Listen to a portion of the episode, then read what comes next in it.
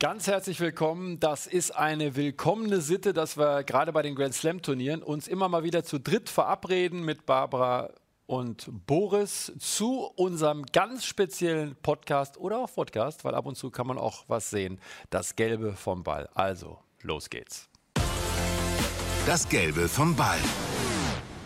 Und natürlich erstmal freue ich mich sehr, dass ihr beiden hier seid. Barbara, Ladies First, Boris, Klar. du entschuldigst, und Boris. Lasst uns mal anfangen. Ähm, es ist in diesen Tagen ja eine Menge los, in diesen wilden Tennistagen, sagen wir mal.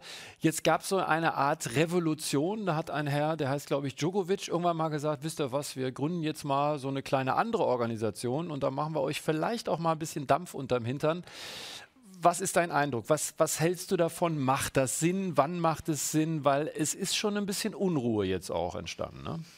Also um das wirklich bewerten zu können, muss ich sagen, ich habe zu wenig Informationen darüber. Das vorweg. Aber eins vertrete ich ganz sicher, gerade in diesen Zeiten, in diesen unsicheren Zeiten mit Corona, es werden, glaube ich, viele Turniere auf der Strecke bleiben, sollte man sich doch eher zusammenraufen. Und ich fand da äh, die Idee, die ein Roger Federer hatte und vor ein paar Wochen, oder die Idee hatten schon viele, aber laut ausgesprochen hat, ganz interessant. Warum nicht jetzt mal einen Dachverband, in, wo WTA, ATP, ITF und die Grand Slams zusammen einen Weg finden, wie man die Tour am besten vermarktet. Das heißt Damen, um das kurz mal zu erklären, Ja. wird ja also die Damen mit rein. Das heißt, dass man Damen und Herren wirklich zusammen als Interessengemeinschaft sieht. Ja, jeder geht ja trotzdem seine Wege und jeder hat ja seine gestandenen Turniere, aber dass man doch sich mehr miteinander austauscht, anstatt jetzt noch eine Spielergewerkschaft zu gründen, so kommt es bei mir an, was das Ganze dann eher mehr separiert als zusammenbringt. Und das ist das, was ich sehr schade finde. Boris, man hat ein bisschen den Eindruck, ich will nicht sagen, dass sich jetzt schon Fronten bilden. Also wir hören, es gibt Zuwachs, also mittlerweile sind es, glaube ich, jetzt schon über 200, die sich dafür eingetragen haben. Aber es kamen auch klare Signale, zum Beispiel aus der Ecke Nadal-Federer. Warum jetzt, Leute? Lasst uns das sein. Glaubst du, dass da sich ein bisschen was zusammenbraut? Man hat zumindest so als Außenstehender ja, das Gefühl. Ja, es scheint, es gibt es unterschiedliche Lager. Mhm. Ähm, der Grund ist, dass äh, Djokovic und seine Gruppe, sind ja, wie du sagst, mittlerweile schon über 200 Spieler, sich nicht gut repräsentiert fühlen. Äh, äh, ihre Stimme wird nicht genügend gewürdigt, äh, ihre Position nicht respektiert, äh, in der, die es immer noch gibt in der ATP-Gewerkschaft. So. Und da muss man mal wissen, dass die ATP 1972 gegründet wurde als Gewerkschaft.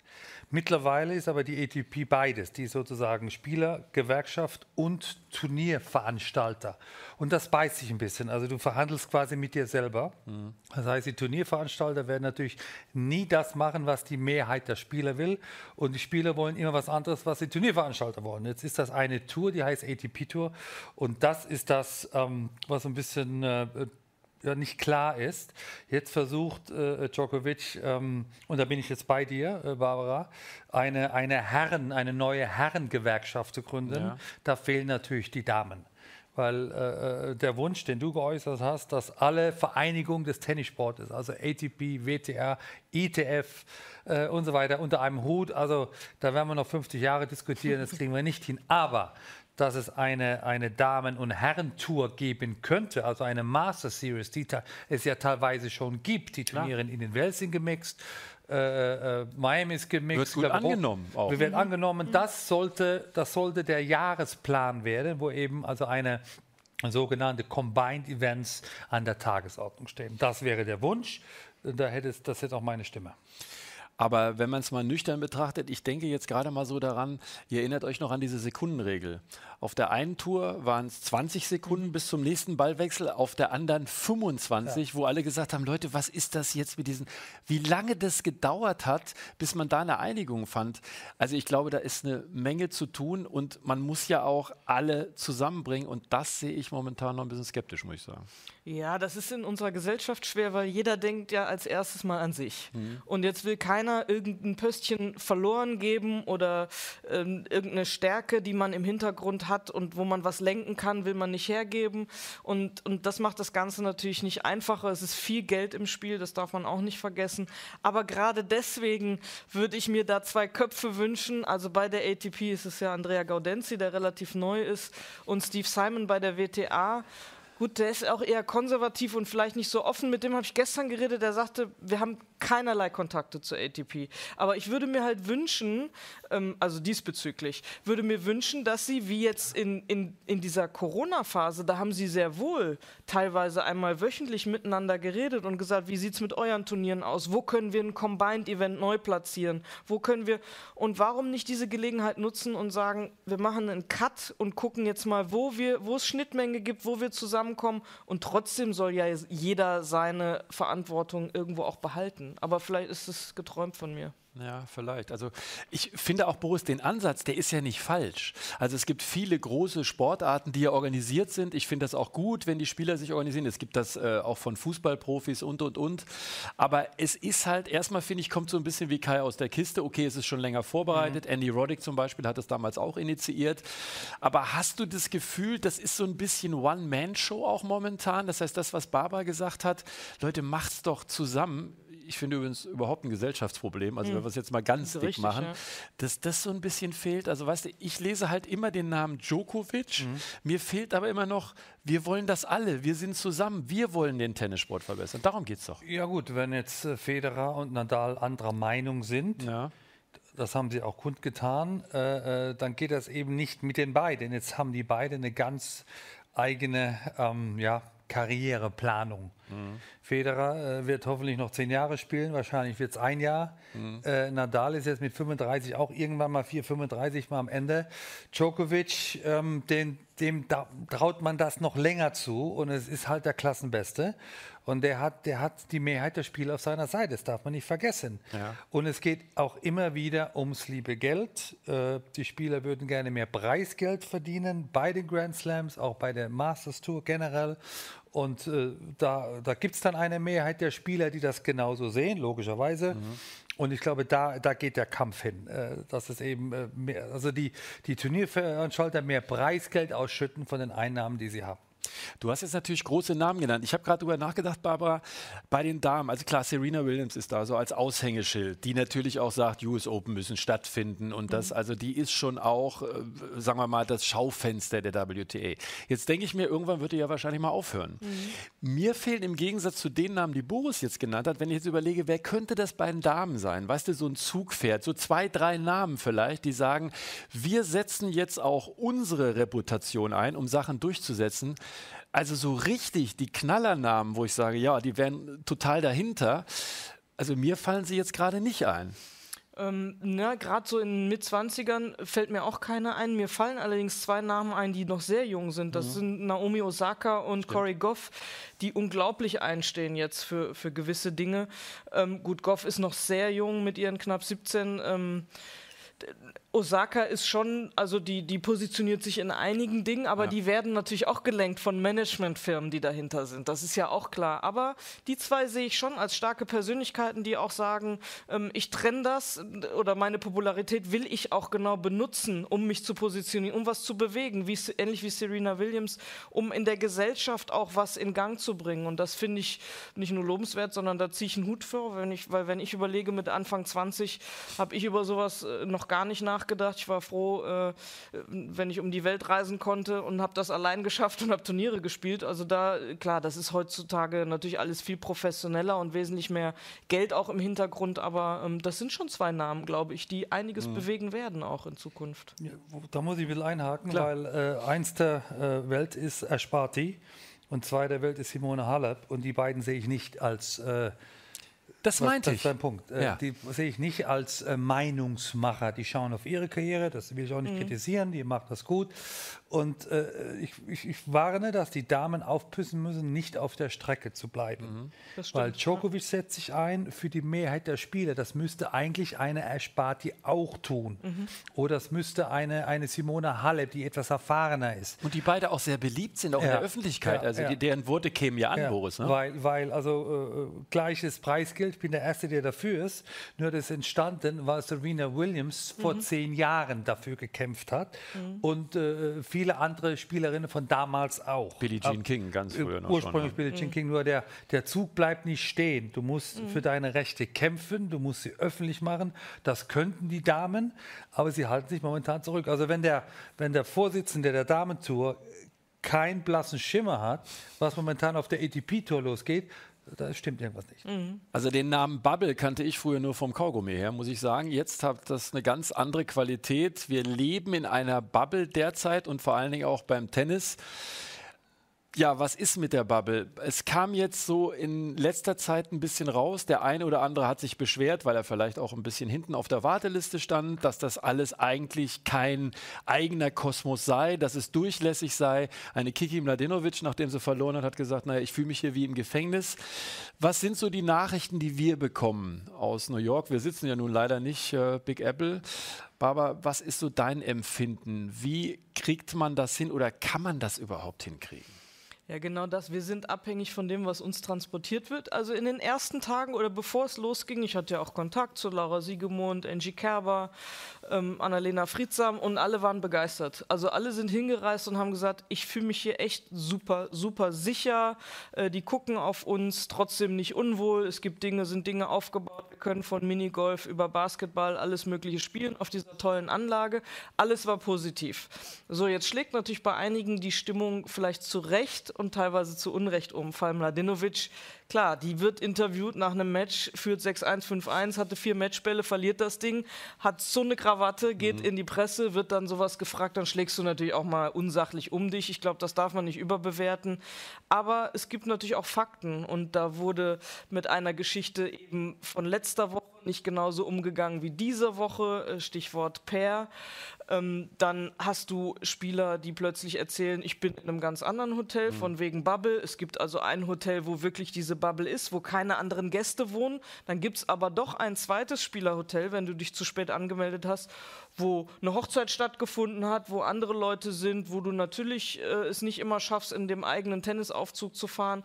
Und das sind so Dinge, natürlich kommen die ans Licht äh, nach einer gewissen Zeit. Und jetzt sind wir im vierten Turniertag und ähm, es wird noch mehr rauskommen, weil diese Bubble ist unrealistisch. Man kann es nur versuchen, so gut es geht zu leben. Das ist ja die große Frage. Wie sind die Erwartungen? Also Ja. man kann ja auch nicht naiv sein, glaube ich. Ich meine, Tim Pütz, äh, den wir ja alle gut kennen als Doppelspieler und der eigentlich ein korrekter Typ ist, hat das ja auch gesagt, hat gesagt, also Leute, genau in diesem Hotel, das ist schwierig. Da gibt es zwei Kreise, da sind zehn Hochzeiten, da könnt ihr das gar nicht machen.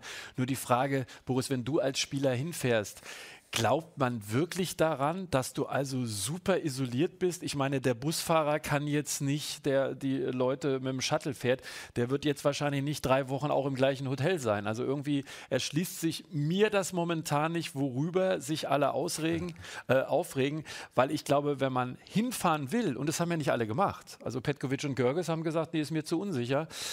Ja, wie ist denn deine Meinung so? Das berühmte Haar in der Suppe wird jetzt Ja. gesucht. Hm, genau. Ähm, und äh, ich finde das äh, ähm, nicht gut, äh, weil wir müssen uns erstmal wirklich klar werden, bis vor ja, vier, sechs Wochen stand es auf zu, zur Kippe, zur Diskussion, findet die US Open überhaupt statt?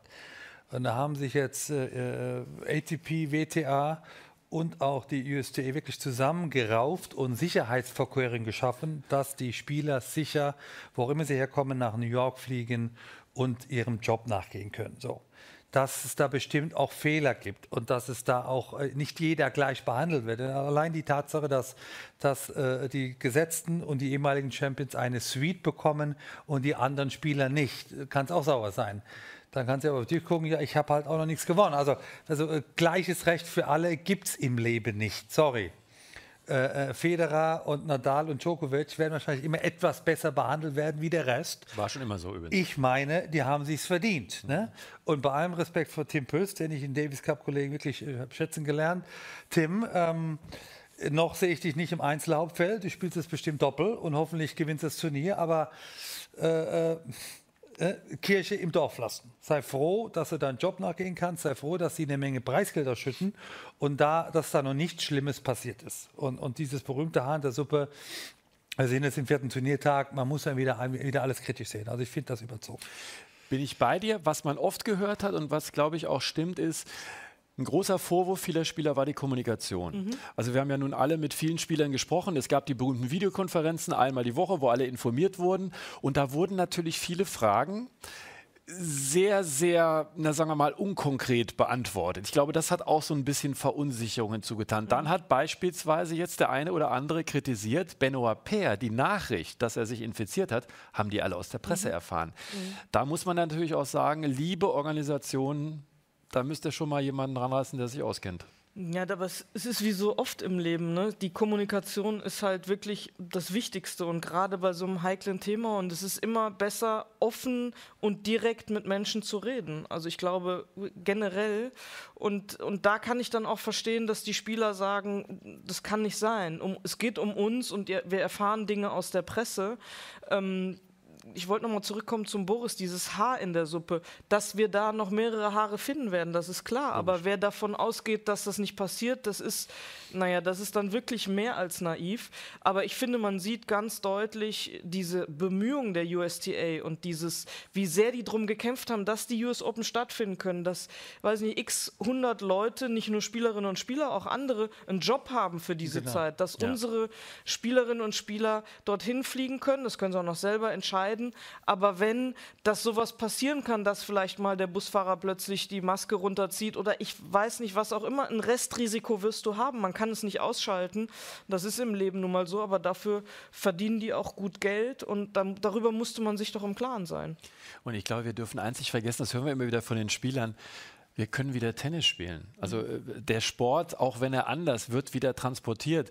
Und vielleicht mal ein paar Sachen, die uns aufgefallen sind, die ich total positiv finde. Dieses, na, diese Sachen, als äh, Sascha Zverev nach dem Match mit Mischa verbunden wird oder Naomi Osaka mit ihrer Mama. Also, dass man ähm, irgendwie virtuell Fans einbindet. Also man merkt ja schon, man versucht ja diese Atmosphäre, die du nie reinkriegen wirst Auch in einem liebevoll, 20.000 Mann. ja. Ja, genau. ne? Also- Also das sind ja auch Aspekte, wo ich sagen muss, da hat sich schon jemand Gedanken gemacht und Mühe gegeben, oder?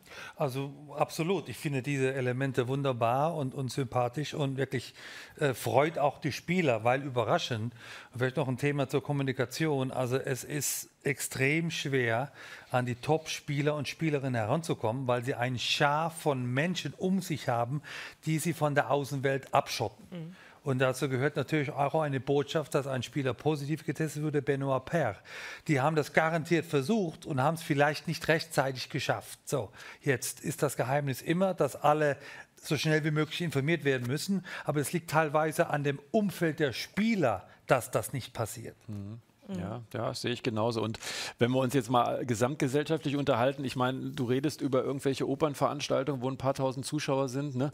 Das ist, also ich finde, Haar in der Suppe, muss ich ehrlich sagen, ist so dieses Kernthema. Wir wollen das überhaupt nicht verharmlosen und wir sind ja alle, ich hätte mir auch überlegt, ehrlich gesagt, ob ich rübergeflogen wäre, muss ich ganz ehrlich sagen. Ich weiß nicht, wie wie es euch geht. Also das ist ja auch legitim, dass es jeder für sich entscheidet. Aber das ist vielleicht ich weiß nicht, ob es typisch deutsch ist oder äh, keine Ahnung, weißt du, dass man vielleicht auch mal sieht, jetzt wägen wir mal ab und machen mal eine Liste, Plus, Minus. Und ich glaube, dass Plus doch deutlicher besetzt ist. Finde ich auch. Ich meine, wir hatten ja eine ähnliche Situation äh, in Berlin. Es gab die Bad 1 Aces, ähm, da war ich Turnierdirektorin. Und als das so in Planung war, äh, war hieß es dann, äh, Berliner Senat, sie erlauben bis zu 1000 Zuschauern. So, was machst du?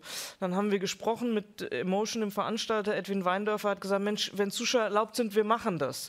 Und es war klar, das Hygienekonzept hatte 59 Seiten und es war sonnenklar, dass das unheimlich schwer wird und dass wir auf jeden Fall finanziell ins Minus. 59 Seiten. Ja. 59 Ja. Seiten Hygienekonzept und dass uns das mehr kosten würde, als wir mit den 1000 Leutchen oder 800, die es dann waren, jeden Tag einnehmen würden. Aber ich fand schon, äh, und dann gab es sehr, sehr viele kritische Stimmen und Ticketpreise zu teuer, weiß ich. Es waren die wenigsten, die gesagt haben, hey, toll, toll, dass ihr das macht, toll, dass Tennis stattfindet, sechs Damen, sechs Herren, Schaukämpfe, vielen Dank. Das haben dann am Ende einige gesagt, aber das ist so ein bisschen diese deutsche Mentalität auch, erstmal erstmal alles Negative aufzuzählen. Das klappt eh nicht und Bubble, so ein Quatsch und sind denn die Fahrer und was ist denn mit dem Personal im Hotel und ich habe den gesehen, der ist im falschen Aufzug gefahren.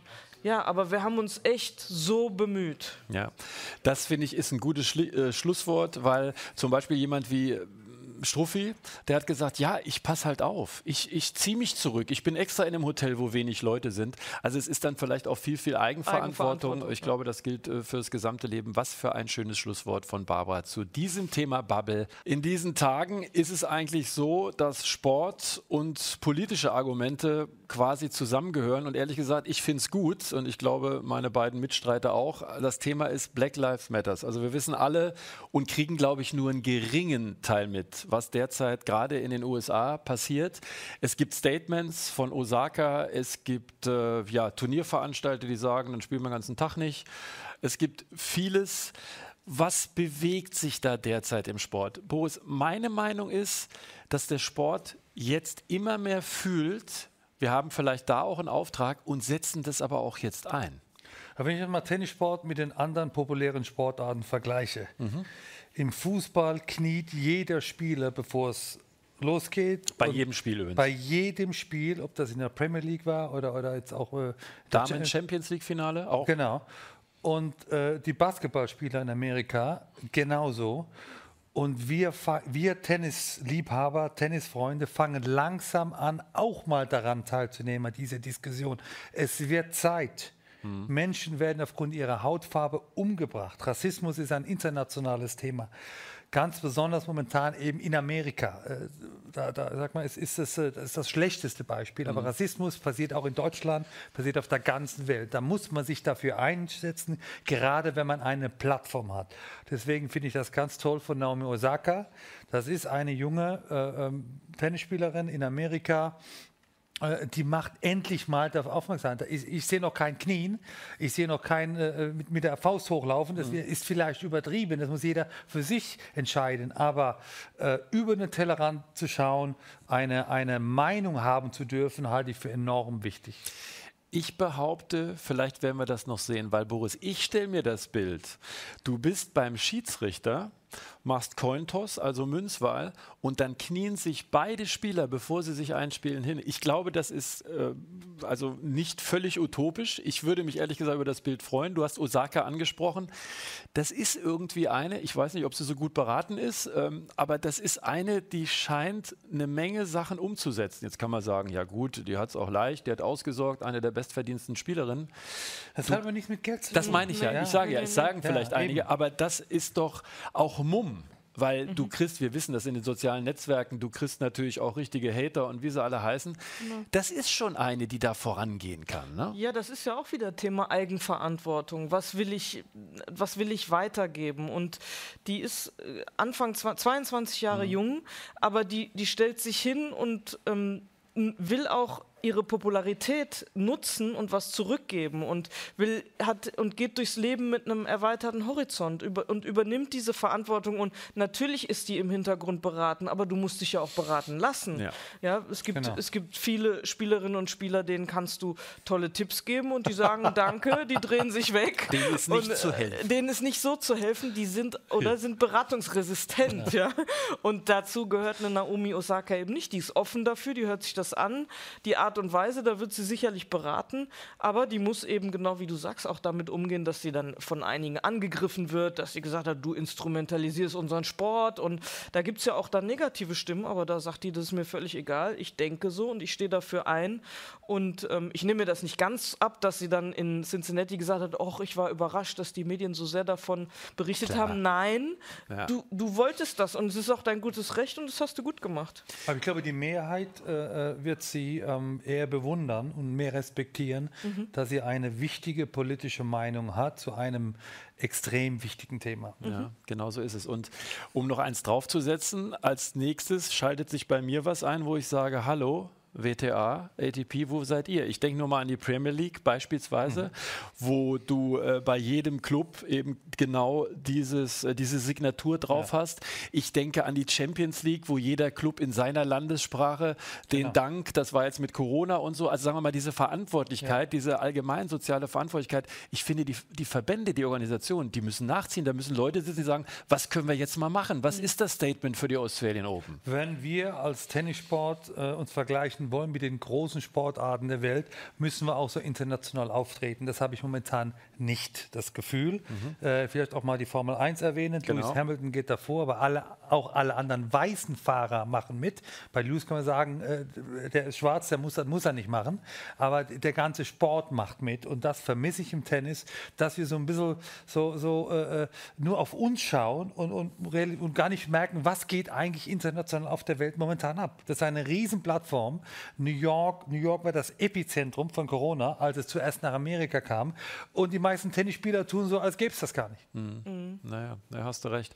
Du arbeitest viel mit Youngsters äh, zusammen. Du bist auch immer wieder bei Lehrgängen dabei.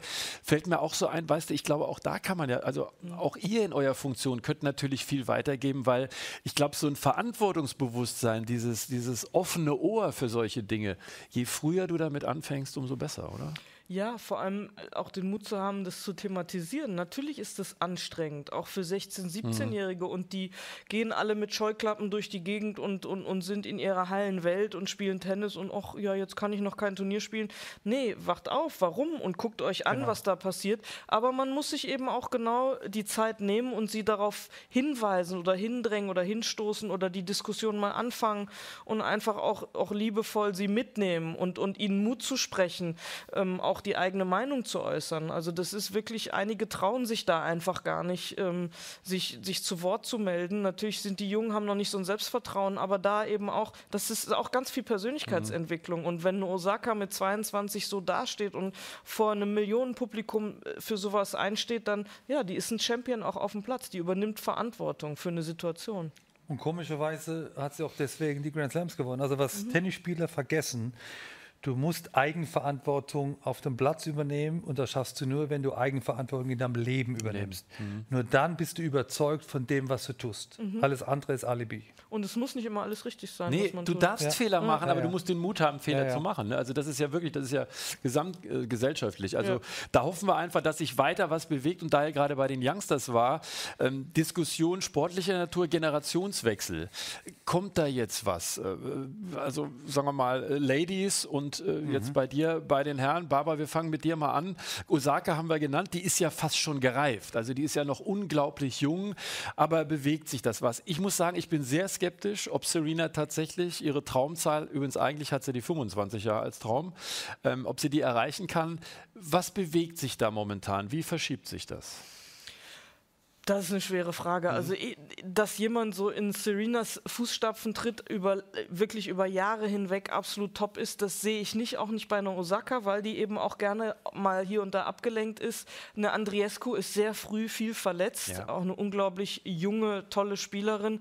Und dann gibt es, die haben wir aber auch schon länger. Es gibt eine Marta Kostschuk, die jetzt 18 Jahre alt ist, die vor zwei Jahren aber schon mal dritte Runde Australian Open war, jetzt auch verletzt. Was auffällt, ist, viele junge Spielerinnen übrigens auch in Deutschland sind früh früh viel verletzt. Ja. Als wenn die nicht so sehr vorbereitet sind auf dieses viele Spielen und mhm. dieses intensive Trainieren. Da müssen wir selber auch uns an die eigene Nase packen. Also wir, wir jetzt in der Jugendförderung beim DTB. Aber es ist einfach sehr auffällig, wie oft ich die Nachricht bekomme, ich kann nicht kommen, ich kann nicht mitspielen, ich habe das, ich habe dies.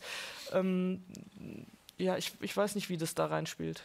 Ja, das finde ich zum Beispiel hat eigentlich bei Sascha Zverev gut funktioniert. Der hatte mit Jess Green auch einen, der mhm. auch abgewartet hat ne, mit dem Krafttraining.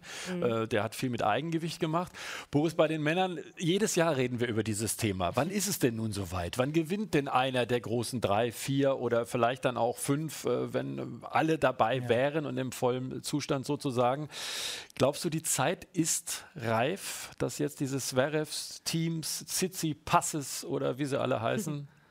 Ja, vielleicht noch ein Wort äh, zu, zu dir und ja. zu den Damen. Also die, die Tennisdamen müssen aufpassen, dass sie wieder Führungspersönlichkeiten haben, ja. die die Fans anzieht. Mhm. Man schaut heute Tennis wegen Serena Williams, man schaut Tennis wegen Naomi Osaka und da muss man schon ein bisschen überlegen, wer denn noch mitspielt. Ich schaue noch wegen Angie Kerber äh, will ich mal erwähnen. Aber äh, muss, bei den Herren ist die Liste viel länger von jung und alt, warum wir gerne Tennis schauen. Ich, mach, ich zum Beispiel, mal so. mach zum Beispiel Ja. mal das Spiel, nenn die ersten zehn der Damen-Weltrangliste. Ich glaube, Ja. das ist genau das, was Ja, du meinst. Dieser. Wiedererkennungswert, dieses, ja, das sind die Topspieler. Ne? Und das ist vielleicht ein Zeichen, dass eben sechs der ersten zehn abgesagt haben, weil es ihnen nicht, ich weiß ich nicht, in den Kram gepasst hat oder äh, sicher, was auch immer der Grund war. Jeder kann für sich entscheiden, das ist schon richtig, aber das ist nicht gut. Also wenn man den Tennissport ähm, auch noch in, in zehn Jahren so populär haben möchte bei den Damen, muss man auch, also müssen die Tennisdamen auch Verantwortung übernehmen. Das tun sie momentan zu wenig, meines Erachtens. Und bei den jungen Herren ist meine Ja. Meinung so, dass ähm, der Grund, warum dieser Führungswechsel noch nicht passiert ist, weil sich äh, viele junge Tennisspieler das noch nicht zutrauen.